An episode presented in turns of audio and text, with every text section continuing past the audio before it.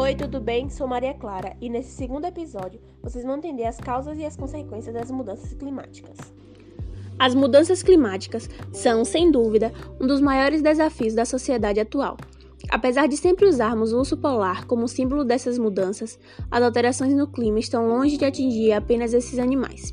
Os impactos das mudanças climáticas são significativos e afetam desde a nossa saúde até a produção de alimentos. Mudanças climáticas são alterações provocadas nos padrões climáticos a longo prazo, com base nas alternâncias meteorológicas, ou seja, nas condições do tempo observadas por um período. Elas podem ser causadas por processos naturais e também pela ação do homem. As mudanças climáticas não aconteceram de uma hora para outra. A nossa história evolutiva está intensificamente ligada às alterações provocadas no clima, as quais são observadas desde a, formação do planeta Terra. Mas por que a temperatura aumentou?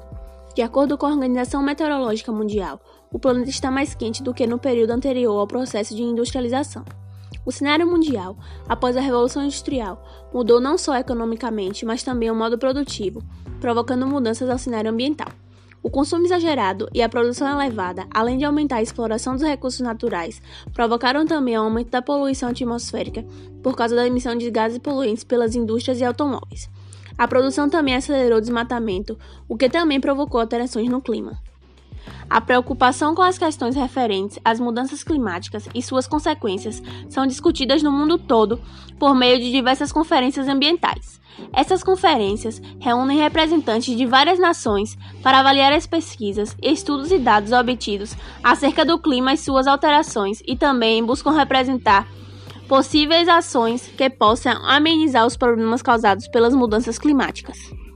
Uma controvérsia é que, apesar das inúmeras evidências acerca das mudanças climáticas, não há um consenso quanto a essas alterações.